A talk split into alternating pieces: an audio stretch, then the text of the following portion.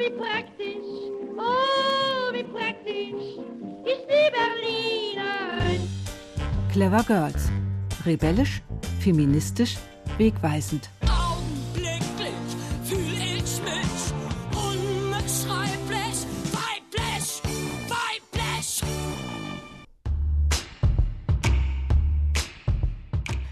Heute gibt es in unserem Podcast Clever Girls mal keine neue Episode, sondern eine Wiederholung. Es geht um die Politikerin Regine Hildebrandt, eine gebürtige Berlinerin, aber auch eine Brandenburgerin aus Berufung.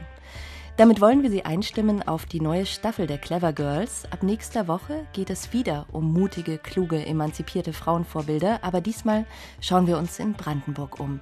Und da gibt es einiges zu entdecken, zum Beispiel Justine Siegemundin, die Frau, die im 17. Jahrhundert das erste deutsche Lehrbuch für Geburtshilfe geschrieben hat.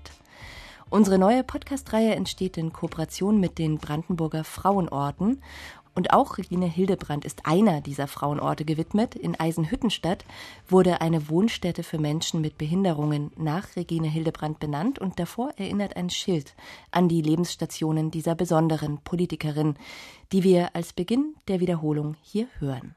Arbeit statt Arbeitslosigkeit und damit wirklich die Region entwickeln, dieses Land entwickeln. Selbsthilfestrukturen, Eigeninitiative ist gefordert.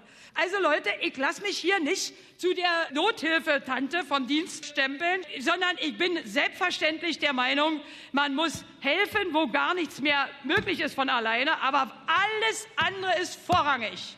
Motivieren, aktivieren und das würde ich gerne weitermachen, da habe ich auch schon Ideen als Ministerin oder auch nicht.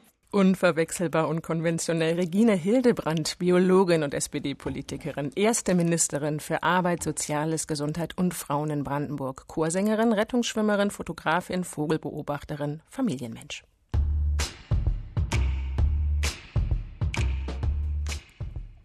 Hallo und herzlich willkommen, Clever Girls. So haben wir unseren Podcast genannt. Das sind Frauen, die Berlin und Brandenburg geprägt haben.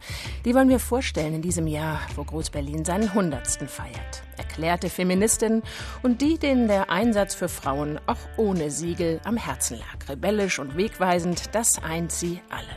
Viele sind übersehen und übergangen worden, an andere lohnt es sich immer wieder zu erinnern. Dazu würde für uns auf jeden Fall Regine Hildebrand zählen. Was meinen Sie, Frau Schmollack? Oh ja, auf jeden Fall. So eine Frau, die so unverwechselbar war wie Regine Hildebrand, die darf man da gar nicht vergessen. Ich bin Susanne Utsch und die Buchautorin und Journalistin Simone Schmollack ist heute mein Gast. Herzlich willkommen. Hallo. Ressortleiterin von taz.de. Arbeitsschwerpunkte sind Frauen, Soziales, Gender und Ostdeutschland. Immer wieder auch Gast bei den Zeitpunkten. Und mit Regine Hildebrand, da sind Sie bestens vertraut. Können Sie sich dann noch erinnern, wie das anfing? Wann war die erste Begegnung? Ja, das ist natürlich wahnsinnig lange her. Das war kurz nach der Wende und sie war gerade frisch Familien-, Sozialministerin, Gesundheitsministerin und so weiter und so fort in Brandenburg. Und ich war bei einem Termin unterwegs in Brandenburg. Ich kann mich leider nicht mehr an den Ort erinnern und besuchte dort die Landfrauen.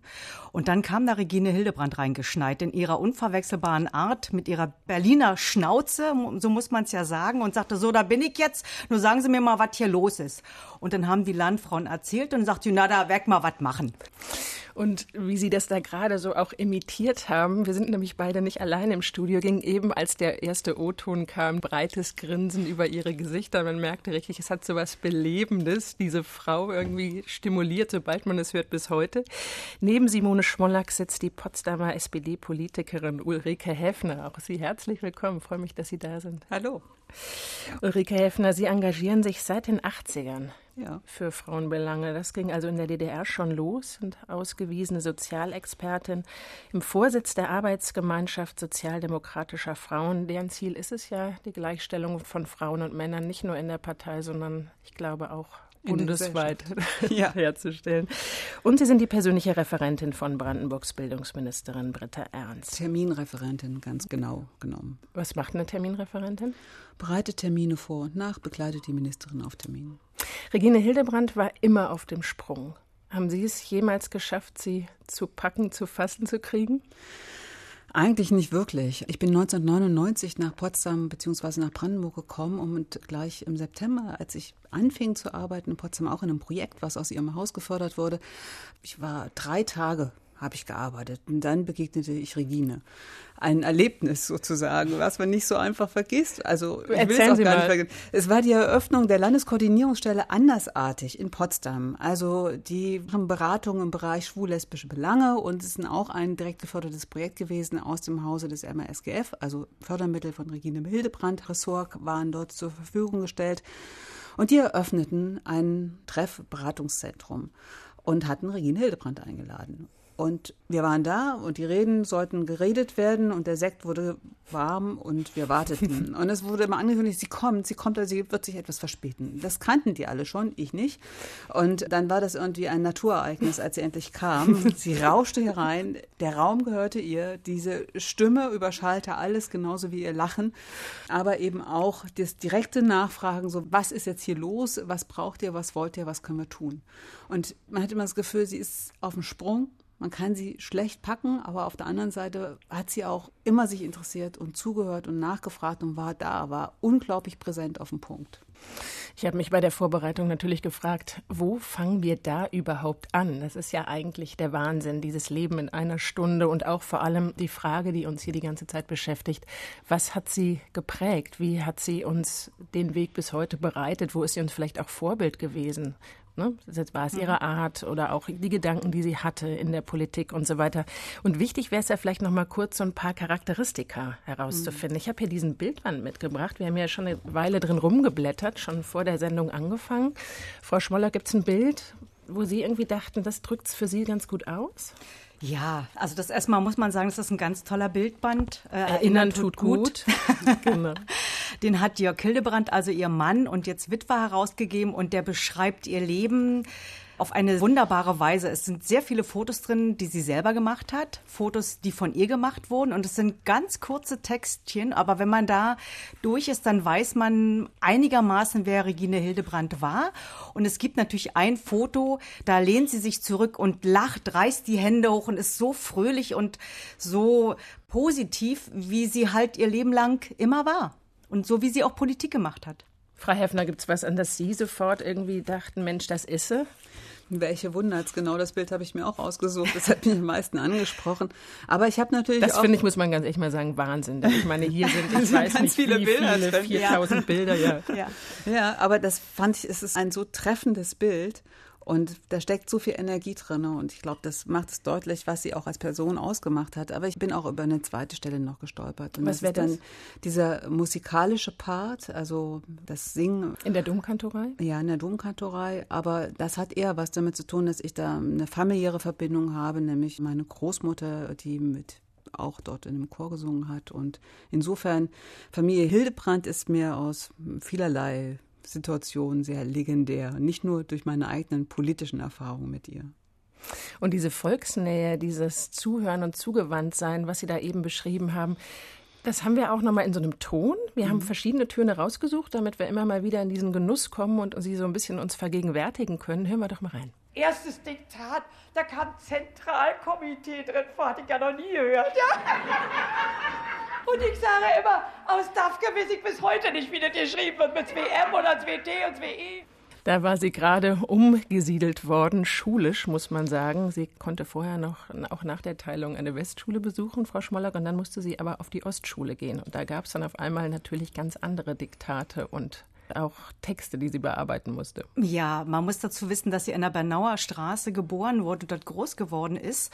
Und vor dem Mauerbau konnte die Familie halt zwischen Ost und West ganz locker wechseln. Und sie ist halt im Westteil zur Schule gegangen. Und dann ging das irgendwann nicht mehr. Und dann war sie total überrascht, weil sie in dieser Westschule natürlich eine gewisse Form von Freiheit erlebt hat, die sie dann im Osten nicht mehr hatte. Und sie musste sich echt umstellen. Und das hat sie, glaube ich, auch so ein bisschen geprägt. Also sie war immer sehr kritisch der DDR gegenüber, also der Staatsführung, dem Land und dem Menschen nicht, aber schon der Staatsführung gegenüber. Ich hatte auch das Gefühl, bei allem, was ich mir so angehört und angeschaut habe, auch von ihr, sie hatte so ein ganz natürliches Selbstbewusstsein, so ein ganz starkes irgendwie Selbstwertgefühl, irgendwie so, hier bin ich und es ist gut und richtig so hier an der Stelle.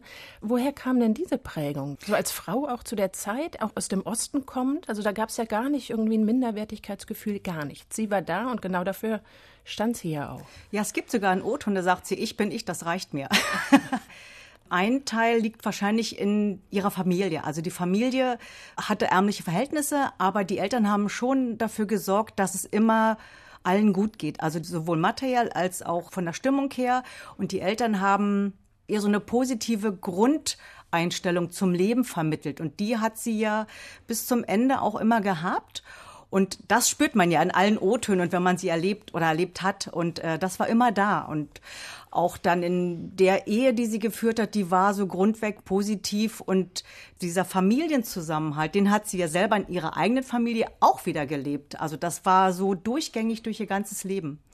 So eine wichtige Konstante. Frau Häfner, war sie eigentlich im besten Sinne eine Populistin? Also Populus ist das Volk. Eben. Dem Volk aufs Maul geschaut. Äh, ich, ich, vermag das nicht einzuschätzen. Ich finde, sie hat Politik gut erklärt, sodass das schlichteste Gemüt es verstanden hat und sich gemeint fühlt. Und darum geht es doch, letztendlich für Menschen und Mitmenschen Politik zu gestalten. Und das war ihr wichtig. Das war ihr ein Herzensanliegen und nicht auf einer Metaebene rumzuschwurbeln, sondern zuhören, verstehen, handeln. Und würde jetzt nicht sagen populistisch, aber sie hat die Menschen gut erreicht. Und das zählt. Wir verbinden damit ja immer das Recht, aber es gibt ja auch einen guten Sinne, sehr nah am Volk zu sein, das Ohr an den Bedürfnissen zu haben. Ne? Ja. Als ich so erzählt habe, dass wir heute hier über Regine Hildebrand sprechen, das war ganz interessant. Da waren die Reaktionen alle total begeistert. Und sofort, ach Mensch, das war doch die erste Ministerpräsidentin Brandenburgs.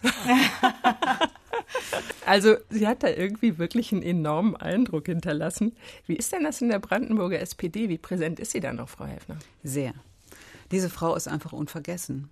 Also durch diesen eigenwilligen Politikstil. Für viele, glaube ich, ist sie nach wie vor Vorbild und eine wichtige Orientierung einerseits.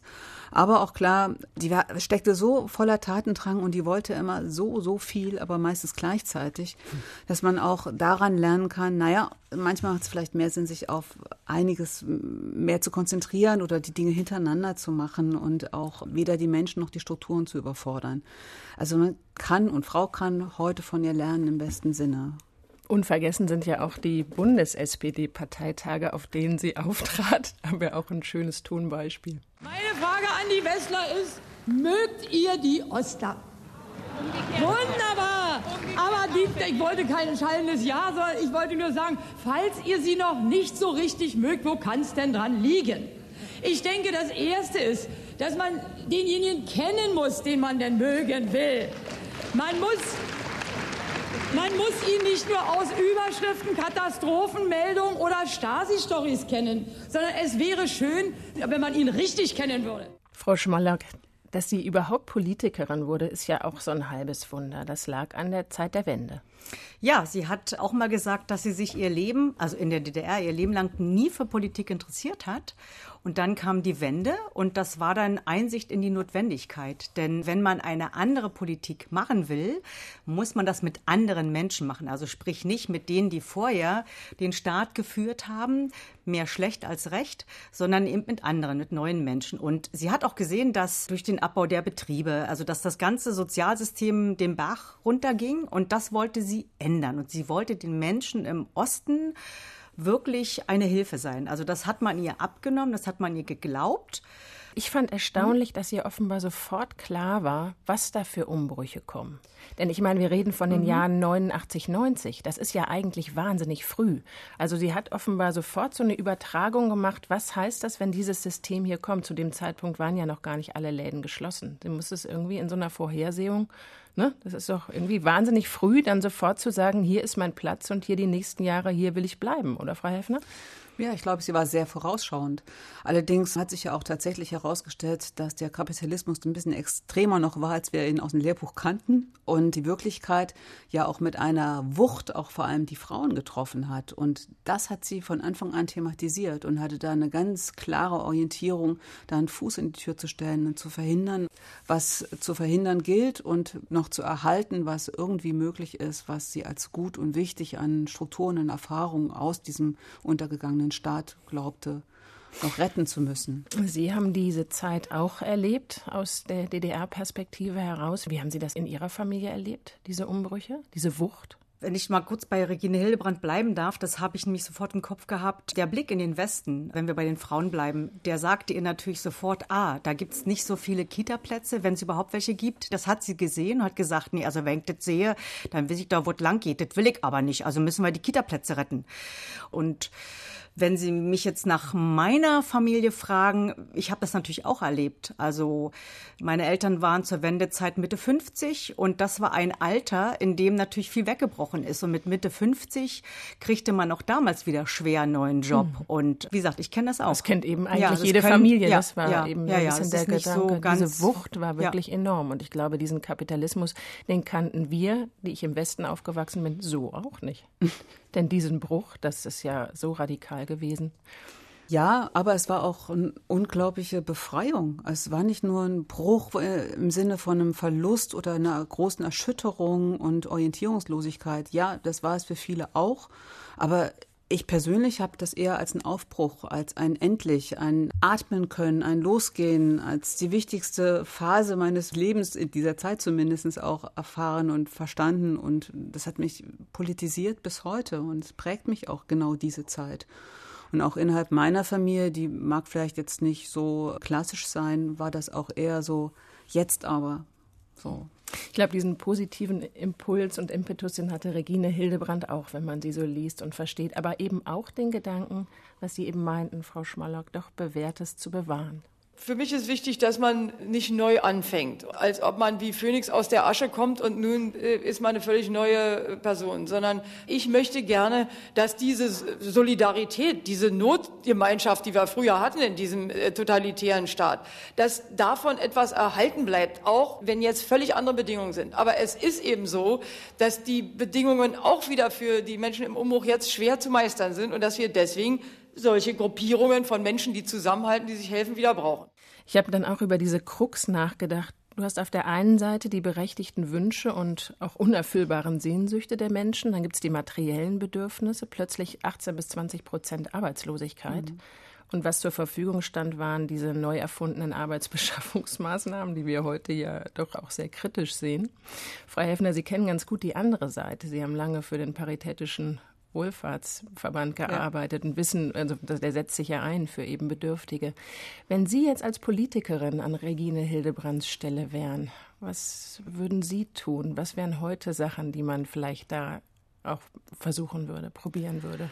Also ich fand auch an dieser Stelle ihre Weitsicht sehr bezeichnend. Nämlich ihr war immer klar, oder sie hat es so auch formuliert, dass am wichtigsten ist, dass man arbeitet, dass man was zu tun hat und nicht völlig rausfällt aus dem System. Ihr war klar, dass es krank macht, nicht arbeiten zu können, keine sinnstiftende Tätigkeit zu haben. Und dann ist alles recht. Und ob das nun ABM-Maßnahmen waren oder SAM, also diese Strukturanpassungsmaßnahmen nach Paragraph 49h Arbeitsförderungsgesetz, es ist furchtbar. Ich habe in solchen Stellen, in solchen Konstruktionen auch gearbeitet. Ja, Sie können das gut. Ich kenne das, ja, und weiß, wie diese Beantragung war, wie demütigend und fand das so wohltuend, eine Politikerin, die mit so viel Respekt der Lebensleistung von Einzelnen gegenübertritt und nach Lösungen sucht, immer wieder nach individuellen Lösungen. Heute ist das, glaube ich, ist schwer, sowas zu übertragen. Also wir haben jetzt noch mal gut, aber wir haben natürlich auch die Not. Wir haben Arbeitslosigkeit, wir haben drohende Armut bei Arbeitslosigkeit. Was wären heute Instrumente, wie man die sinnvoll bekämpfen könnte? Ja, das große Thema ist ja quasi die Spaltung zwischen Arm und Reich. Also dass diese zunimmt und eher gravierend ist und dass diejenigen, denen es gut geht, die haben gute Möglichkeiten auch gerade in Zeiten von Corona Lösungen und Wege für sich zu finden, um diese Phase und Krise je nachdem auch zu überstehen. Und die anderen, die es ohnehin schon schwer haben im Leben, sind mehr denn je draußen.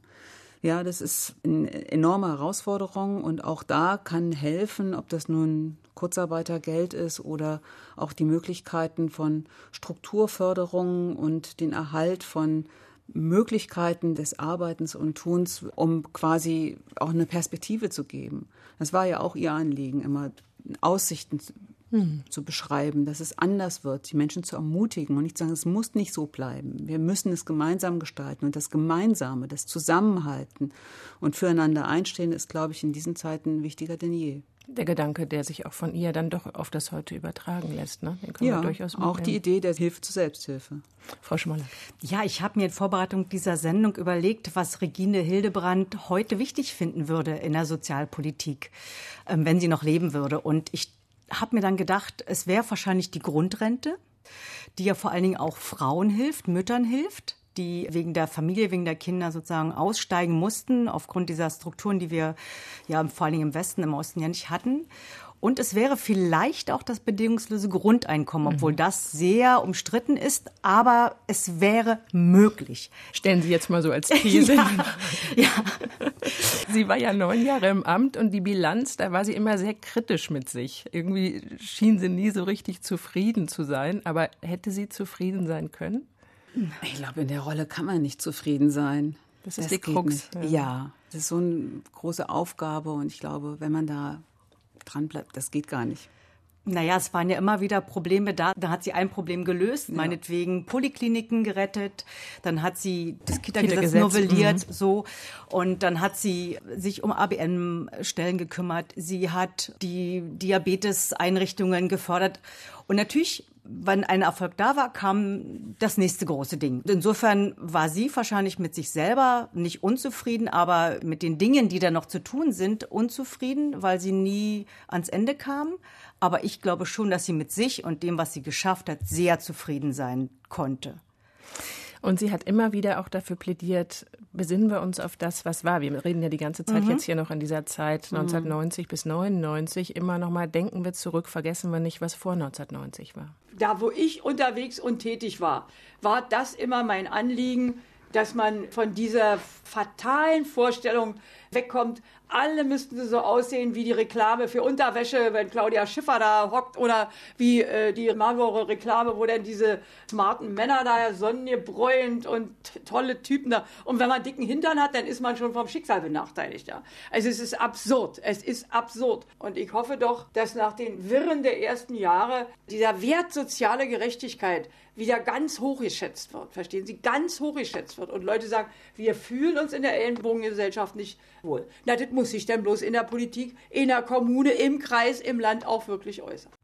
Frau Häfner, da haben Sie jetzt erst sehr zustimmend genickt und dann haben Sie aber kurz einen leichten Zweifel, den habe ich so in Ihrem Gesicht gesehen. Ja, ich habe mich erinnert, sie hat ja auch sich ganz stark gemacht für Mädchenprojekte, wo ich auch beruflich mhm. ja auch verortet bin, da komme ich her. Und die Förderung von Mädchen und jungen Frauen, also mit so einem emanzipatorischen Ansatz, ihnen andere Rollenbilder anzubieten, sie zu ermutigen, andere Berufe zu ergreifen oder einfach ihnen so Freiräume zu geben, dass sie sich ausprobieren können, sich wieder selbst vergewissern, stärken. Das war ja eher großes, großes Thema. Und da hat sie ganz viel bewegt, aber was eben nicht gelungen ist, dass vor Ort die Kommunen, die eigentlich in der Verantwortung mhm. gewesen wären, eben auch gleichermaßen mitgezogen haben. Und das war immer auch schwierig. Also was hat sie gekämpft und sich eingesetzt und gemacht? Und ich glaube, sie musste auch viel aushalten und auch mit Enttäuschungen dann an dieser Stelle auch umgehen. Sie sind ja selbst auch in der Kommunalpolitik. Wie ist das denn? Sind denn Kommunen so schwerfällig? Ist das per se so? Ist das bis heute so? Ich bin keine Stadtverordnete, ich bin im Unterbezirk Potsdam mit organisiert und da im Vorstand. Aber die bekommen es mit, ne? Na, natürlich, ich mhm. bin dicht dran. Nun ist Potsdam vielleicht jetzt nicht so das beste Beispiel, weil ich finde, Potsdam als wachsende Stadt ist unglaublich dynamisch und beweglich, aber Potsdam ist nicht Brandenburg.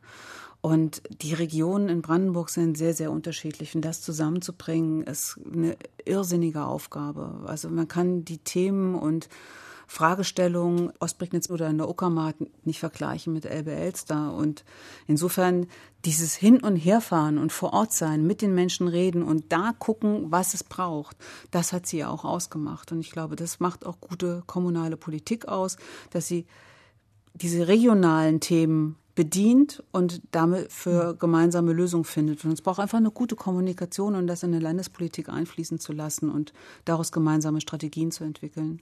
Bleiben wir noch mal vielleicht kurz bei der sozialen Gerechtigkeit und bei Regine Hildebrand, die das, glaube ich, auch sehr stark gelebt hat. Also auch so eine, ich sag mal, Bescheidenheit und so ein Maßhalten von sich aus im privaten Bereich. Ja, absolut. Also sie hat aus diesem politischen Amt nie persönliche Bereicherungen gezogen, sondern im Gegenteil, ihr war das eigentlich eher so unangenehm. Also es gibt eine Geschichte, die ich von ihr kenne. Sie wurde auch ein paar Mal gefragt, ob sie nicht vielleicht in die Bundespolitik gehen möchte. Und äh, sie musste als Sozialministerin in Brandenburg auch ab und zu mal nach Bonn fliegen. Und es gab so Tage, an denen ist sie zweimal geflogen.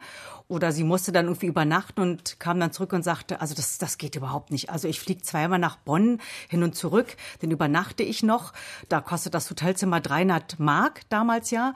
Und dann gehe ich morgens frühstücken und da ist ein Buffet aufgebaut. Da könnten drei Silberhochzeiten von essen. Und das hat sie wahnsinnig aufgeregt, dass sie an einem Tag so viel Geld verbraucht, wovon zwei SozialhilfeempfängerInnen einen ganzen Monat leben konnten. Und das war überhaupt nicht ihr Ansinn. Also da hat sie eher ein schlechtes Gewissen gehabt. Also das äh, wollte sie gar nicht und das hat sie auch abgelehnt. Du hast den Farbfilm vergessen. Das war 1974 die erste Single von Nina Hagen in Ostberlin. Das vergisst man ja gerne mal. 1976 ist sie dann im Zuge von Wolf Beermanns Ausbürgerung emigriert. Und was man auch gerne vergisst, dass sie ja ausgebildete Schlagersängerin war und das Genre hier so herrlich ironisiert. Hochstand der Sanddorn am Strand von Hiddensee. Micha, mein Micha, und alles tat so weh, dass die Kaninchen scheu schauten aus dem Bau. So laut entlud sich mein Leid ins Himmelblau. So böse stampfte mein nackter Fuß den Sand und schlug ich von meiner Schulter deine Hand.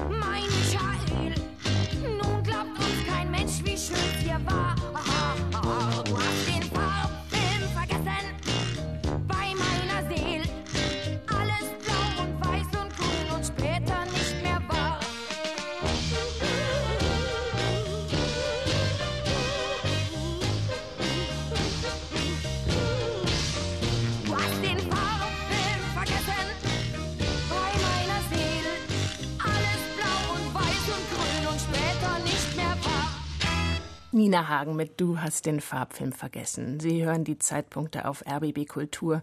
Hier geht es heute um die Biologin und SPD-Politikerin Regine Hildebrand, die ja auch passionierte Fotografin war, allerdings ohne Farbfilm, immer schwarz-weiß. Bei mir im Studio sitzen die Brandenburger Politikerin Ulrike Häfner, ebenfalls SPD, und die Taz-Journalistin Simone Schmollack. Das ist ein wirklich ganz großer Erfolg, dass es uns gelungen ist, nicht nur die Verfassung durchzubringen, in der drin steht, dass ein Recht auf Kinderbetreuung da sein soll, sondern dass wir auch ein Kindertagesstättengesetz zu Ende gebracht haben, in dem das Recht für Kinder von 0 bis zu 12 Jahren, wenn die Eltern es wünschen, drin steht. Das ist also einmalig in Deutschland überhaupt. Da geht es um den Erfolg dieses Kita-Gesetzes. Das haben Sie ja eben schon angesprochen, Mhm, Frau Schmollack. mhm. Dieser Kampf oder der Versuch, Frauen davor zu bewahren, in die Sozialhilfe zu rutschen. Also Arbeit für Sozialhilfe. Ja. Das war eins Ihrer wichtigsten Themen. Ja klar, also sie kommt ja aus der DDR, wo also Frauen mehrheitlich berufstätig waren und sie konnte sich nicht vorstellen, dass Frauen plötzlich zu Hause sitzen oder sich um die Familie, um ihre Kinder kümmern und das hat sie zutiefst abgelehnt und deshalb war es ein innerer Antrieb, also auch für die Kita-Plätze zu sorgen, die zu erhalten und dass also Frauen ihre Unabhängigkeit behalten, indem sie einfach arbeiten gehen können und das war für sie wichtig. Diese Wahlmöglichkeit und auch Mhm. arbeiten gehen zu können, also die ökonomische Unabhängigkeit von Frauen, war ihr ja ein ganz, ganz großes Herzensanliegen. Und damals ging es ja auch schon nicht nur darum, dass die Kinder betreut, verwahrt, versorgt sind, sondern ihr war zu diesem Zeitpunkt, glaube ich, schon sehr, sehr klar, dass es hier um frühe Bildung geht. Und auch zu DDR-Zeiten verstand sich die Kita als im Bereich der Abteilung Volksbildung. Mhm. Also insofern war das eine ganz wichtige Instanz, nicht nur für die Sozialisationserfahrung von Kindern und für die Frau selbst, sondern für die Gesellschaft insgesamt. Und war das kombiniert dann auch mit flexiblen Arbeitszeiten, mit Halbtagsarbeiten können möglicherweise? Und für viele reicht ja dann die Betreuung bis 16, 17 Uhr trotzdem nicht. Ich glaube, halbtags fand sie auch, naja, nur mäßig opportun, weil klar war, dass es irgendwie die Frauen trifft, die dann irgendwann mit ihren Rentenerwartungen ihr Leben absichern müssen und sich eben nicht darauf verlassen können, dass es irgendeinen Typen gibt, der für sie sorgt.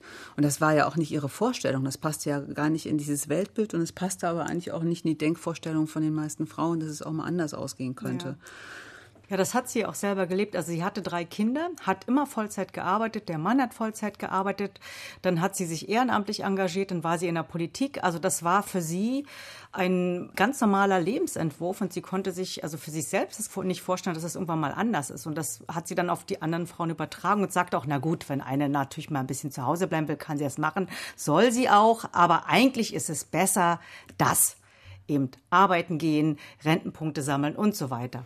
Sah sie sich eigentlich als Feministin? Oh, ich glaube nicht. Nee. Also, nee. Also das ist, aber das glaube ich, das ist so typisch für ganz, ganz viele Ostfrauen, dass sie feministisch gelebt haben, im Sinne, was wir heute unter Feminismus verstehen oder feministischem Lebensentwurf verstehen, dass sie das aber nie in eine Definition gepackt hat. Es war für sie auch in weiten Teilen Ja. wahrscheinlich selbstverständlich. Ja, Hören wir genau. mal rein. Wir haben ja im Osten hier mit dem Frauentag doch hin und wieder unsere Schwierigkeiten gehabt. Und mir war auch nicht klar, was so ein Frauentag, so ein internationaler Kampftag soll. Und äh, mir wäre am liebsten gewesen, wir hätten den erstmal eine Weile vergessen. Aber das war nicht möglich, denn in der westdeutschen Frauenbewegung spielte der natürlich eine völlig andere Rolle und war wirklich ein Kampftag. Und wir haben im vergangenen Jahr schon gesagt, bei der Entwicklung der Frauenarbeitslosigkeit und der Möglichkeiten der Frauen zu partizipieren an Berufstätigkeit und an gesellschaftlicher Mitbestimmung, das muss wieder ein Kampftag werden. Regine Hildebrand, Frau Häfner. Ihr Thema war schon auch, zumindest Anfang der 90er Jahre, die Repräsentanz von Frauen. Das war durchaus ihr ein wichtiges Anliegen, dass die Frauen auch sichtbar sind. Also insofern kann man, ließ sich das irgendwie argumentieren und spekulieren, dass das irgendwie auch in ein Parité einmünden kann. Aber letztendlich wissen wir auch, also selbst schon bei der Sprache, Frauensprache zu verwenden oder die weiblichen Berufsgruppen zu thematisieren, und das fiel ihr schwer. Ja, also das, das ist wollte sie nicht. Da war sie beratungsresistent und Da fand war das sie- ganz blöd. Da war sie, glaube ich, auch so eine typische Ostfrau Ja. ihrer Generation, für die das nebensächlich war. Da sind wir wieder bei dem Feminismusaspekt. Für Regine Hildemart war es egal, ob sie Biologe oder Biologin war oder Lehrer oder Lehrerin. Wichtig war, dass sie Frau war und dass sie gleichberechtigt war. Genau. Und das wollte sie halt für alle anderen auch. Es ging um die Sache. Ja, das war genau. eher, das andere war Kosmetik, das war nicht Ja, wichtig ja. und so. Und dass es aber letztendlich trotzdem Einflüsse hat, da war es schwer mit ihr zu diskutieren. Mhm. Das kann man ja in diesem Jahr eigentlich nicht über sie sprechen, ohne auch auf den Backlash zu gucken. Ne? Mhm. Diese Corona-Zeit, das hätte sie ja wahrscheinlich wahnsinnig gewurmt, dass es auf einmal die Frauen sind, die sie zu Hause unterrichten, bekochen, trösten, unterhalten. Also eigentlich wieder die 50er Jahre. Ne? Ja, ich glaube, das hätte sie rasend gemacht. So geht das nicht. Aber auch das Thema Gewalt gegen Frauen und auch das äh, Verstehen, dass das auch zu DDR-Zeiten, also zwar ein großes Tabu war, aber dennoch es stattgefunden hat und dass das nicht irgendwie ein Phänomen des Westens ist, sondern dass in den Familien diese Gewalt stattfindet und die Frauen in größter Not sind. Das hätte sie auch heute noch mal, glaube ich, sehr stark thematisiert. Davon bin ich überzeugt. Sorge um das Reich Gottes. Welche Rolle spielt denn bei all dem Ihr Glauben? Der hat sie, glaube ich, angetrieben. Sie stammt ja aus einer christlichen Familie. Sie war jetzt keine strenggläubige Christin, so kann man das nicht sagen, aber die Grundwerte, die das Christentum vermittelt, die hat sie gelebt und die hat sie auch weitergegeben an ihre Kinder. Und das hat sie auch getragen, also im ganz positiven Sinne. Also ihr Anspruch der sozialen Gerechtigkeit entstammt auch, glaube ich, stark diesem christlichen Glauben und diesem christlichen Wertegefüge. Auch so ein inklusiver Gedanke, ne? Da ja. habe ich auch gedacht, da ist sie mhm. doch der Zeit vorweg gewesen. Sie hat ja dafür plädiert, dass in Kindergärten auch Kinder mit Behinderung dabei sein sollen, also so als frühe Förderung, solche Sachen. Das hat mich doch sehr, sehr überrascht. Ich glaube, Nächstenliebe war ja einfach wahnsinnig ja. wichtig. Ja. Aber eine Heilige war sie nicht, oder? Nee, also, also ich glaube, dass er von vielen auch so ein kleiner Heiligenschein aufgesetzt worden ist, aber natürlich war sie keine Heilige. Also gucken wir also, doch vielleicht mal auf diesen Rücktritt 1999. Mhm. Da gab es Gründe, Frau Schmollack. Warum hat sie nicht weitergemacht? Die SPD war weiterhin am Ruder. Sie hätte wieder Sozialministerin werden können, wahrscheinlich? Ja, wahrscheinlich, aber sie wollte nicht mit der CDU koalieren. Also das hat natürlich auch mit dieser sogenannten Untreue-Affäre zu tun, die sie jahrelang, also davor die Jahre überstehen musste. Ihr wurde vorgeworfen, dass das Ministerium Gelder veruntreut hat. Also im Prinzip sah es dann so aus, dass genehmigte Mittel, die nicht verbraucht worden sind, die sind auf Konten geparkt worden und übers nächste Jahr, Haushaltsjahr hinübergerettet worden, was damals dem Haushaltsgesetz widersprach. Und das war sozusagen eigentlich illegal, wenn man das so sehen möchte, aber es ist kein Geld veruntreut worden. Sie ist auch von allen Vorwürfen freigesprochen worden und maßgeblich an dieser ganzen Affäre, die sie ins Rollen gebracht, war halt die CDU. Und deshalb waren die CDU für die O-Ton Arschlöcher. Und mit den Arschlöchern von der CDU wollte sie nicht koalieren. Und äh, Manfred Schörpe, der damals Ministerpräsident war, der strebte eben die große Koalition mit der CDU an, weil die SPD ihre Vormachtstellung verloren hatte, die sie die ganze Zeit im Land hatte. Und mit der CDU in eine Regierung zu gehen, das war ihr absolut zuwider. Das wollte sie gar nicht. Und deshalb ist sie nicht mehr angetreten. Mhm. Und eine Sache war diese vermeintliche Affäre oder diese mhm. Untreue-Geschichte. Und Frau Helfner, ich glaube auch die Volkskammer, denn da hatte ja die CDU auch drin gesessen, oder? Ja, also mit diesen ganzen Blockflöten wollte sie nichts zu tun haben. Und hat ja auch mal deutlich gemacht, dass im Grunde genommen bei den Linken sind, wo sehr, sehr viele ausgetreten und dann aus der SED und dann wieder eingetreten. Also ich finde nicht, dass die Linken reflektierter waren zu diesem Zeitpunkt. Und von der CDU, die haben einfach irgendwie weitergemacht. So hat sie es zumindest empfunden. Und letztendlich ging es aber darum, politische Abwägungen zu treffen, wie Mehrheiten gestaltet werden kann, was ist der beste Weg fürs Land, welche politischen Ziele sind auf der Agenda und wie entsteht daraus ein Koalitionsvertrag. Und dazu braucht man die richtigen Partner, die auch in der Lage und willens sind, diesen Vertrag gemeinsam umzusetzen. Und insofern brach sich also dieses äh, pragmatische Politik machen für das Land an ihrer sowohl persönlichen Lebenserfahrung als auch Haltung im Umgang mit den Themen. Und da war sie ja unbeugsam. Hm. Ja, aber diese Beharrlichkeit und diese Standhaftigkeit, Frau Helfner, wie bewerten Sie das? Denn da ist ja zweierlei. Auf der einen Seite kann man sagen, sie ist sich treu geblieben. Auf der anderen Seite hat sie wahrscheinlich wahnsinnig viele Wählerinnen und Wähler enttäuscht. Ja, aber also ich habe vor solchen Entscheidungen immer großen Respekt, weil ich bin davon überzeugt, dass sie sich das nicht einfach gemacht hat. Das war keine leichtfertige Entscheidung aus dem Bauch raus im Sinne so diesen doof. Und es wird auch im Hintergrund viele Gespräche mit ihr gegeben haben. Also ich kann mir nicht vorstellen, dass es nicht Gespräche gegeben hat zwischen ihr und Manfred Stolpe und wo ganz klar abgewogen wird, was ist das Beste fürs Land. Und sie konnte da einfach nicht mit. Und insofern, glaube ich, ist das auch legitim, solche Entscheidungen zu treffen. Weil wenn, dann geht es darum, auch authentisch zu sein und eben das Gesicht nicht zu verlieren. Und in der Art und Weise, wie sie Politik gestaltet hat, so in Kontakt und in Beziehung zu gehen, das geht nicht, wenn sie nicht dazu steht, wenn sie sich nicht mit dieser Politik, mit dieser Landesregierung identifizieren kann, dessen Teil sie dann ist. Das war unmöglich. Das war ja auch so, dass die CDU einen sozialpolitischen Ansatz vertrat, den sie gar nicht mitgehen wollte. Also sie wollte ja Sozialpolitik weiter ausbauen, die CDU wollte Sozialpolitik zurückfahren. Mhm. Und das hätte sie als Sozialministerin, die sie ja geblieben wäre, ja gar nicht tragen können. Und da hat sie dann gesagt, nee, das äh, ist mit meinem Gewissen nicht zu vereinbaren. Und in der Zeit, als es darum ging, mit wem wird die SPD koalieren, stand ja auch mal die PDS zur Debatte. Sie hat das stark befördert. Das war so ein bisschen kurios, weil die PDS ja damals die sogenannte mhm. Nachfolgepartei der SED war, die sie ja eigentlich auch immer kritisiert hat. Und dann plötzlich sagt sie, aber mit der könnte ich mir eine Koalition vorstellen. Das hatte natürlich nur damit zu tun, dass die PDS damals für die soziale Gerechtigkeit einstand, für die sie selber auch und die SPD einstand. Das war der einzige Grund. Ansonsten war ihr die PDS, glaube ich, auch ziemlich egal. Ja, aber die Haushaltslage hat auch dazu gezwungen, quasi Einsparungen vornehmen zu müssen. Ja, und es war klar. klar. es ist immer irgendwie, egal wo man am Tischtuch zieht, irgendwo ist es immer zu kurz. Und das war ja in den und, letzten Jahren vor 99 auch schon sehr genau. schwierig geworden. Man muss diesen Kontext sehen. Also wir waren da bei über 20 Prozent Arbeitslosigkeit. Mhm. Also im November 98 oder 99. Also jedenfalls in der Zeit war das der Höchststand der Arbeitslosigkeit in Brandenburg. Ich mache weiter, solange es geht. Und zwar weiter mit dem Leben, wie ich es vorher hatte. Dazu gehört die Politik, dazu gehört, na klar, die Familie, wie hier in unserem Mehrgenerationenhaus. Und genauso versuche ich es auch mit meinem Chor. Ich mache weiter, solange es geht. Und eben insbesondere auch in der Politik, weil ich denke, dass das im Moment noch ganz wichtig ist. Und zwar insbesondere für Ostdeutschland und für soziale Gerechtigkeit für die gesamte Bundesrepublik Deutschland. Ich habe einen ganz großen Vorteil, dass mich viele Leute in Ost und West mögen. Also verstehen Sie jetzt ja nicht für bedeutend halten oder so, sondern einfach mögen. Und wenn Sie Leute mögen, können Sie auch viel besser mit ihnen reden und ihnen Sachen verklaren, die Sie bei jemandem, den Sie nicht leiden können, schon längst nicht mehr sich anhören würden. Und deswegen bin ich da immer bei dem Verständniswerben, was ich für so wichtig halte. Da bin ich unterwegs und denke auch, ich muss es noch weitermachen, weil das eben schlecht andere Leute machen können. Sachen verklaren. Das ist hm. jetzt ein Ton, der sich sowohl auf den Rücktritt beziehen könnte. Er ist aber doch formuliert, nachdem klar wurde, wie ernst es auch mit der Brustkrebserkrankung ist. Sie hatte 1996 Brustkrebs bekommen, war seitdem in Behandlung. Aber ihr Leben, das hat sie nicht wirklich verändert, oder Frau Schmollack? Hat sie es verändert?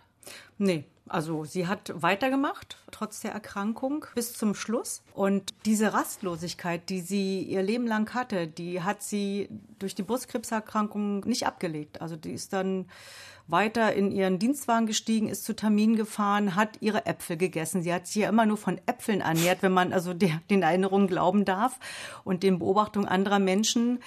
Und das, was ihr politisch im Kopf war, das war ihr wichtiger als ihr eigenes Wohlbefinden. Obwohl Menschen noch sagten, mach mal ein bisschen langsamer, tritt mal ein bisschen zurück und kümmere dich mal um dich. Aber das hat sie nicht gewollt. Das machte sie nicht. Frau Effner, wie viel ist das der Betrieb und wie viel ist das Regine Hildebrand? Sie kennen ja den politischen Betrieb, auch als alleinerziehende Frau mit Kind und so weiter. Ich würde sagen, sowohl als auch. Also der politische Betrieb ist fordernd und wer diese Verantwortung ernst nimmt, hat wenig Möglichkeiten tatsächlich abzuschalten und sich rauszuziehen und zu sagen, hier hört der Job auf und da fängt die Privatheit an. Das ist eine Lebensaufgabe, die man übernimmt auf Zeit. Und ich bin aber davon überzeugt, dass sie auch ganz viel Kraft daraus gezogen hat, aus diesen Begegnungen, aus den Gesprächen und auch aus der Erfahrung, dass sie wirklich was bewirken und erklären kann, dass sie vermitteln kann, dass Menschen Politik mit einmal verstehen und begreifen, warum auch Zugeständnisse und Kompromisse gemacht werden müssen und warum manches eben nicht so einfach geht und der Zentralismus wirklich nichts mehr mit demokratischen Prinzipien zu tun hat, mit denen wir heute arbeiten, in denen wir leben. Und das sind andere Spielregeln entwickeln und wir müssen da also dieses Abwägen und Gerechtigkeit herzustellen und nicht einfach verordnen, dass das nicht geht und auch nur miteinander. Sechs Tage vor ihrem Tod ist sie nochmal in den SPD-Vorstand gewählt worden, mit mhm. den meisten Stimmen von allen. 416 hat sie da bekommen. Das war im November 2001. War das wichtig für Sie, Frau Schmoller? Also ich glaube schon, weil sie zu dem Zeitpunkt schon sehr, sehr, sehr geschwächt war. Und diese sogenannte Untreue-Affäre, die hing ihr nach und sie war sehr verletzt. Und deshalb war es für sie als Zeichen, dass sie nicht alles falsch gemacht hat, eben doch wichtig, dass sie dann nochmal gewählt worden ist. Und wenn man sich die Bilder anschaut von dem Parteitag, dann sieht man schon, dass sie sehr schwach war. Also es war nicht absehbar, wie lange sie noch leben wird. Aber sie wusste auch, dass sie gebraucht wird. Also die Gewissheit des Todes hat eigentlich jeder. Und die Frage ist bloß, inwieweit man sie für sich als eine Option, die Bedeutung hat, wahrnimmt. Und da ist es natürlich so, dass in dem Moment, wo sie jetzt eine unheilbare Krankheit haben, da rückt es alles näher und wird für sie ein akuteres Problem. Und deswegen sind auch für mich solche Dinge wie die Frage der Patientenverfügung, der Sterbehilfe, dieses in Würde sterben wollen, die sind für mich schon immer bedeutungsvoll gewesen. Ich habe sie auch schon immer diskutiert, bloß noch nie mit solchem Erfolg wie jetzt. Die sind für mich natürlich nun nicht bloß theoretische Diskussionen, sondern für mich ein äh, echtes Problem. Und mhm. da möchte ich gerne, dass man die letzte Phase meistern kann in Würde und mhm. in angemessener Begleitung, die keinen überfordert, weder den Patienten noch die Familie. Dass man einfach weiß, wie es geht. Sie ist nur 60 Jahre alt geworden und hat doch kurz vor ihrem Tod nochmal eine ganz neue Debatte angestoßen, nämlich die über aktive Sterbehilfe. Frau Schmollack, war das eine Debatte, die von da aus auch einen Weg ins Heute gewiesen hat? Das ist ja 20 Jahre her. Da, seitdem ist doch auch einiges passiert bei uns. Ja, seitdem wird eben über Sterbehilfe gesprochen und mittlerweile auch nicht mehr so mit diesem, ah, da dürfen wir gar nicht so richtig ran. Das ist so diese Debatte hat ja mehrere Seiten. Es gibt ja kein Pro oder Contra, es gibt kein eindeutiges Ja oder Nein. Und das hat ja Regine Hildebrand ja auch selber gespürt. Und sie wurde in einem Interview auch gefragt, ob sie das für sich selbst in Anspruch nehmen würde. Und sie hat gesagt, dass sie Gespräche führt mit einer Organisation in der Schweiz. Damals war die Schweiz das einzige Land, wo das so machbar war.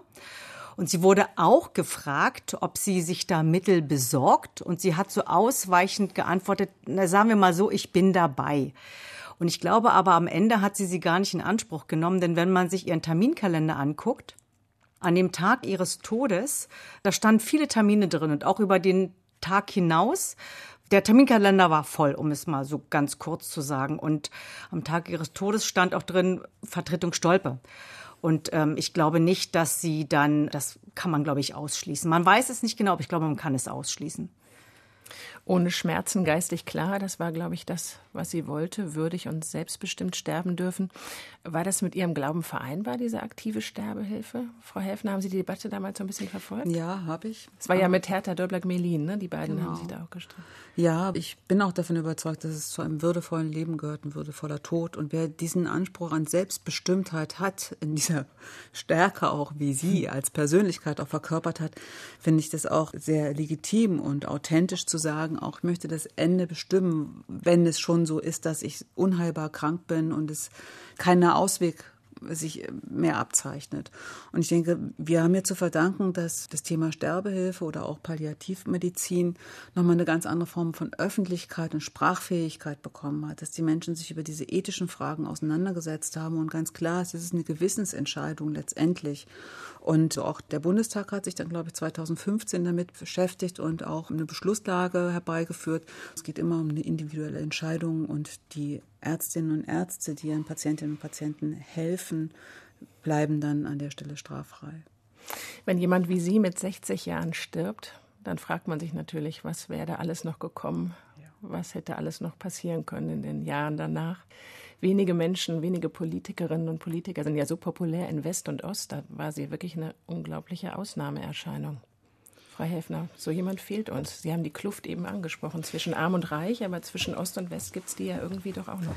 Auch die gibt es. Ich glaube, sie war eine ganz wichtige Mittlerin, auch um das unterschiedliche und andere Leben im Osten dieser Republik besser zu verstehen.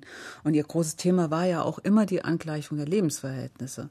Also, ich sage jetzt Renten, Angleichungen und äh, Strukturen. Das ist, glaube ich, immer noch eine große Aufgabe. Es gibt viele Bereiche, ob das nun Lebenserwartung ist, Gesundheit, Armut und Reichtum, wo man irgendwie die alten Umrisse der DDR auf einen solchen demografischen Karten auch ablesen kann. Ich bin froh, dass jetzt so die, ich glaube, die Einkommensmauer ist gefallen. Also es gibt, es tut sich jetzt nach 30 Jahren deutsche Einheit, hat sich wahnsinnig viel bewegt, worauf wir sehr, sehr stolz sein können. Aber ich glaube, eine Regide Hildebrand wäre das alles nicht schnell genug gegangen. Und das finde ich, da hat sie recht. Und es braucht solche Menschen, die Verbindung schaffen und verstehen, herstellen können. Und das würde ich mir auch heute wünschen, dass es so laute, starke Stimmen auch für den Osten gibt, die im Westen wahrgenommen werden und nicht nur im Sinne von Problemfall, Nachteilsausgleich oder irgendwie komisch. Und die SPD muss vielleicht auch mehr hinhören oder vielleicht deutlicher machen, dass sie hinhört. Manchmal geht das ja, glaube ich, auch ein bisschen unter. Da war sie einfach auch eine starke Genossin, die das sehr nach vorne getragen hat, oder? Ja, durch ihre Präsenz natürlich. Also die war auch wahnsinnig laut. ja, also hat auch manchmal ein bisschen genervt. Das wollen wir am Ende ja doch auch nicht verschweigen. Durchaus, aber im besten Sinne. Weil sie hatte so eine Beharrlichkeit, dass letztendlich sie hat ihr Ziel erreicht. Und wenn sie durch die Hintertür gekommen ist, sie war, ist so lange dran geblieben, bis sie einen Weg irgendwie gefunden hat. Also insofern, das finde ich gut. Und ich finde auch natürlich, ob das nur die Frauenthemen sind oder auch die Ost-West-Themen, die sollten durchaus noch stärker in sozialdemokratischer Politik zum Tragen kommen. Aber ich bin da sehr zuversichtlich. Und wenn wir jetzt nochmal wirklich an Sie zurückdenken, an Regine Hildebrand, jetzt haben Sie beide auch nochmal so viel nachgedacht hier für unser Gespräch und wir haben heute so viel, es war eine tolle Stunde, vielen Dank. Aber was, was nehmen wir mit, was bleibt so für Sie?